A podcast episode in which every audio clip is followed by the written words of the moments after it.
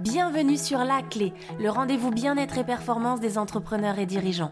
Tu veux passer à l'étape supérieure, changer ta vie Il va falloir te connaître en profondeur. C'est la clé essentielle pour atteindre et dépasser tous tes objectifs. Certitude, confiance en soi, audace, considération, reconnaissance, liberté, amour ou encore argent, tout passe par la connaissance de soi. Ce que je t'apporte, une méthode unique qui repose sur trois piliers, cartésien, ésotérique et corporel. Tu veux franchir un cap? Ce podcast est fait pour toi. Bonne écoute Bonjour et bienvenue sur ce nouvel épisode de La Clé. Aujourd'hui, je te parle bien-être et performance, un sujet ô combien important qu'il faut connaître pour atteindre tous ces objectifs. Alors, on va découper ça en trois éléments, trois piliers cruciaux à connaître.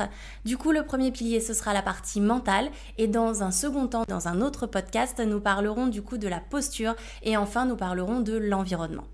Donc pour démarrer sur cette partie mentale, comme je te le disais, on va parler notamment surcharge mentale. On en entend souvent parler et bien souvent on le sait, mais on n'en tient pas forcément compte. Et pourtant, la surcharge mentale est quelque chose vraiment de très important si tu veux réussir à bien te connaître et si tu veux réussir à performer dans ta vie personnelle ou professionnelle.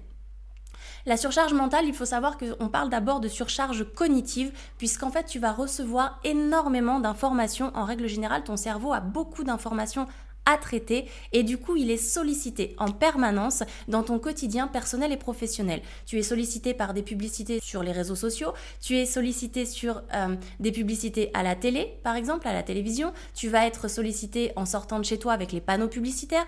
Ton cerveau traite énormément d'informations au quotidien. Et si tu n'arrives pas à faire le, le distinguo, à faire le tri entre tes éléments du coup qui te sont propres et les éléments extérieurs, ça te crée un espèce de brouhaha au niveau de ton mental. Et c'est ce sur quoi il va falloir être vigilant. Du coup, je te parlais de sollicitation. Tous les chiffres que je vais te donner à présent sont basés sur une étude qui a été réalisée par le Figaro. Par rapport à cette étude, en fait, il est démontré qu'on est sollicité en permanence dans notre quotidien, ce qui fait que ça nous freine et ça a une incidence sur notre performance. Les chiffres sont les suivants. Du coup, on est sollicité à hauteur de 9% en règle générale à travers les emails, les réseaux sociaux, euh, les, plateformes, etc., etc. À hauteur de 11%, il y a une sollicitation au niveau des réunions et qui d'ailleurs sont euh, mises en avant comme étant inutiles les trois quarts du temps. Troisième élément, on va avoir donc 11% également qui est consacré à toute la partie informatique. Il y a une perte de temps en règle générale avec des problématiques à résoudre, des ordinateurs qui ne fonctionnent pas, des ordinateurs qu'on n'arrive pas à démarrer, etc., etc. Ensuite, à hauteur de 14%, ce sont toutes les sollicitations qui viennent de l'extérieur et notamment de nos collègues. Donc ça aussi, c'est quelque chose qu'il faut prendre en compte. C'est le collègue qui vient finalement te voir, qui s'assied sur le coin du bureau et euh, qui te prend ton énergie, qui te prend ton temps alors que tu ne l'avais pas envisagé. Donc ça, pareil, vigilance parce que ça te crée cette fameuse surcharge mentale. Et enfin, et nous on va s'attarder sur, sur, ce dernier point, c'est tout ce qui concerne la recherche d'informations à hauteur de 25%. Donc ce qui veut dire en fait que la recherche d'informations, c'est quelque chose qui te prend énormément de temps et qui te surcharge mentalement la plupart du temps.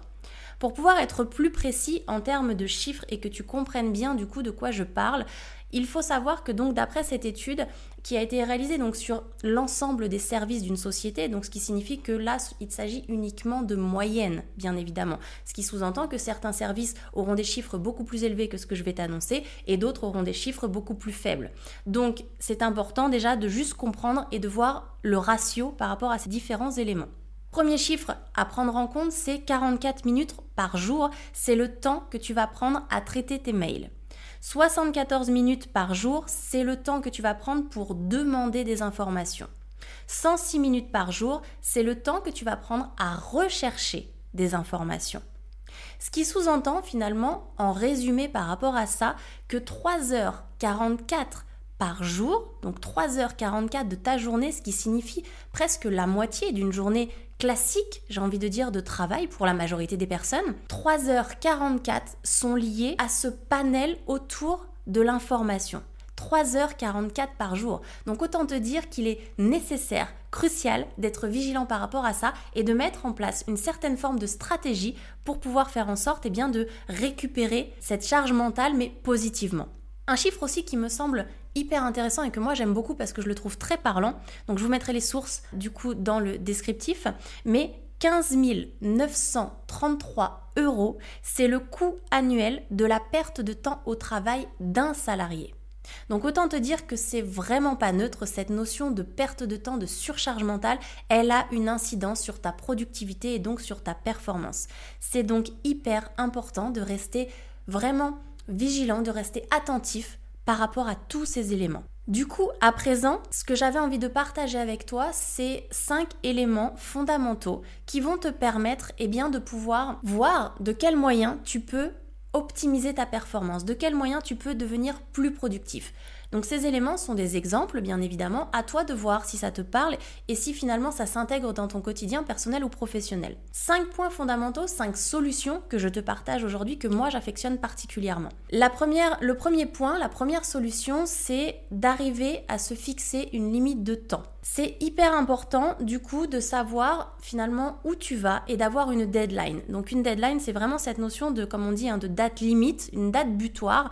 Donc ça peut être une date, mais ça peut être aussi en termes d'heures, tout simplement, de se dire, ok, ma tâche, je la fais en 10 minutes. 30 minutes, une heure, peu importe, mais tu sais où tu vas. Et ça conditionne en fait déjà dès le départ ton cerveau. Et donc en ce sens, le cerveau se met en marche plus rapidement et te permet de rester productif tout au long de ta tâche. Donc ça, c'est vraiment important de se fixer une limite de temps pour rester productif. Deuxième euh, élément, c'est d'arriver à réaliser une tâche après l'autre. Puisqu'il a été démontré dans une étude notamment à Stanford que seulement 3% de la population est capable de réaliser plusieurs tâches en même temps en gardant le même niveau de concentration et la même productivité. Seulement 3% de la population. Ce qui signifie que techniquement, toi et moi, il y a peu de chances qu'on soit forcément dans ces 3%. En tout cas, il faut être vigilant par rapport à ça. Donc, il est important vraiment d'avoir cette notion de réalisation de tâches l'une derrière l'autre. Troisième élément important que je te propose, c'est d'arriver à se définir des priorités. Il faut savoir prioriser les tâches, ça te permet vraiment de savoir où tu vas, ça te permet de rester, comme on dit, focus par rapport à ce que tu t'es fixé comme ligne directionnelle. Moi, j'affectionne particulièrement la matrice d'Eisenhower qui est vraiment basée sur cette notion d'urgence et d'importance. Donc, c'est une matrice que je trouve hyper intéressante, mais il faut savoir l'utiliser correctement. Bien souvent, moi, quand euh, je suis intervenue dans des entreprises, en fait, la plupart du temps, les personnes mettent les tâches de manière finalement euh, euh, subjective à l'intérieur de cette matrice. Donc, ce qui ne fait pas ressortir la réalité des choses, ça fait juste ressortir en fait finalement tes propres priorités que tu t'es fixé toi-même. Donc en gros, tu n'as pas besoin de cette matrice pour le faire. Par contre, quand tu fais cette matrice, quand tu réalises cette matrice avec la notion de je pose mes tâches, mais d'une manière objective, eh bien ça te permet de rester vraiment concentré sur cette matrice et de pouvoir imbriquer les éléments d'une manière logique. C'est-à-dire pas la manière que tu t'es fixé toi, mais la manière en fait par laquelle il y a une certaine logique à adopter. Donc vraiment cette matrice d'Eisenhower, elle est super bien, mais pour le coup, il faut savoir l'utiliser de la meilleure manière qui soit, de la bonne façon. Ensuite, on va avoir en quatrième point la notion de planification. C'est hyper important de savoir planifier les éléments dans ton quotidien. Si tu ne sais pas planifier, encore une fois, tu n'as pas de visibilité complète sur ce que tu dois faire et donc ça crée une surcharge mentale au niveau de ton cerveau. Donc moi ce que je te conseille, il y a deux éléments, donc il y a des éléments un peu plus techniques que moi j'utilisais quand j'étais dans le projet, donc tout ce qui est euh, diagramme de Gantt et rétro-planning par exemple. Et ce qui peut être intéressant aussi pour toi, c'est cette notion de to-do list. Donc cette to-do list, encore une fois, qui doit être utilisé de la bonne manière. C'est pas je liste 50 tâches sur mon carnet de notes. Ça, ça n'a aucun sens parce qu'en fait, ça te vide une partie de ta surcharge mentale parce que tu les écris. Donc c'est déjà une bonne chose. Néanmoins, ça ne te donne pas un objectif clair et ça te recrée derrière de la surcharge mentale. Donc il est important par rapport à ça de réaliser finalement cette to-do list mais de la meilleure manière qui soit. C'est-à-dire qu'une to-do list correctement réalisée doit être faite en trois colonnes. Première colonne, c'est maximum trois tâches que tu dois réaliser dans ta journée. Donc trois tâches maximum les plus importantes que tu dois réaliser au sein de la journée que tu as planifiée. Du coup, deuxième colonne, tu dois y inscrire maximum cinq tâches que tu dois réaliser dans ta semaine. Et enfin, dernière colonne, là tu as le droit à autant de tâches que tu veux puisque c'est cette fameuse dernière colonne qui te permet de d'évacuer, de poser par écrit toutes les idées que tu as, donc tu peux avoir autant de tâches que tu veux. Par contre, ce qui va être important après derrière aussi, c'est de faire vivre cette to-do list. C'est-à-dire que des éléments que tu as donc dans la première colonne, à la journée, techniquement, tu es censé les rayer, voire les supprimer de ta première colonne. Par contre, les éléments de la deuxième colonne vont finalement glisser dans la première à un moment donné ou un autre, et les éléments de ta troisième, tu as l'as bien compris, vont pouvoir glisser également dans la deuxième colonne au fur et à mesure.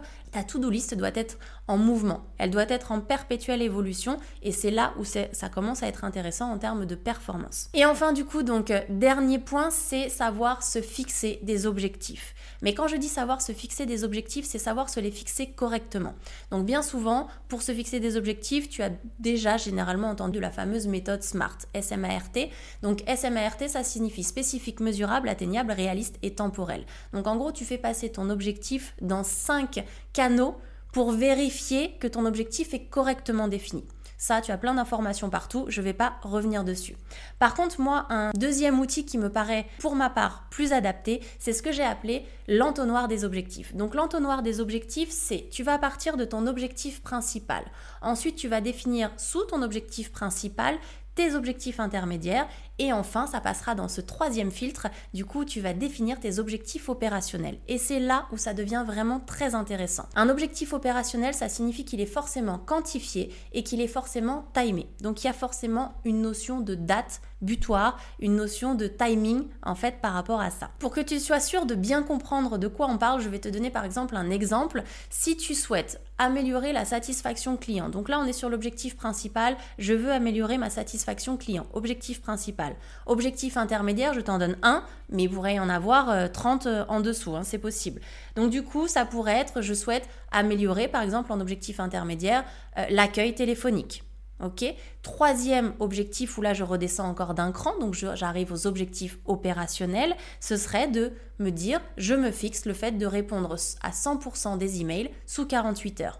100% tu as bien la notion de quantitatif et sous 48 heures, tu as bien cette notion de timing. Donc tu vois, finalement, cette, si on se dit simplement je veux améliorer la satisfaction client, c'est beaucoup trop vague. Il faut arriver à cranter et à descendre jusqu'à l'objectif opérationnel qui est je souhaite répondre à 100% des clients, à 100% des emails sous 48 heures. Donc tu vois que là, par rapport à ça, forcément, il y a quelque chose de beaucoup plus précis qui te permet de savoir où tu vas et donc de t'enlever cette notion de surcharge mentale et donc de gagner en performance et en productivité. Tous ces éléments que je viens de te partager te permettent aussi de mieux te connaître. Ça permet de savoir, ok, aujourd'hui, finalement, qu'est-ce que je fais correctement dans, mon quotidien? Est-ce que je sais fixer des objectifs correctement? Est-ce que je sais réaliser une to-do list correctement, etc., etc. Ça te permet, toi, de savoir quelles sont déjà les choses qui te conviennent et les choses que tu peux améliorer. Tout ça, ça permet de nourrir finalement ta connaissance de toi-même. Si cet épisode t'a plu, je te laisse aller découvrir les deux autres où je te parle de bien-être et performance à travers ta posture et de bien-être et performance à travers ton environnement. Très bonne écoute, à très vite, ciao ciao. Si cet épisode te plaît, tu peux le partager en me taguant ou en lui laissant 5 étoiles sur Apple Podcast.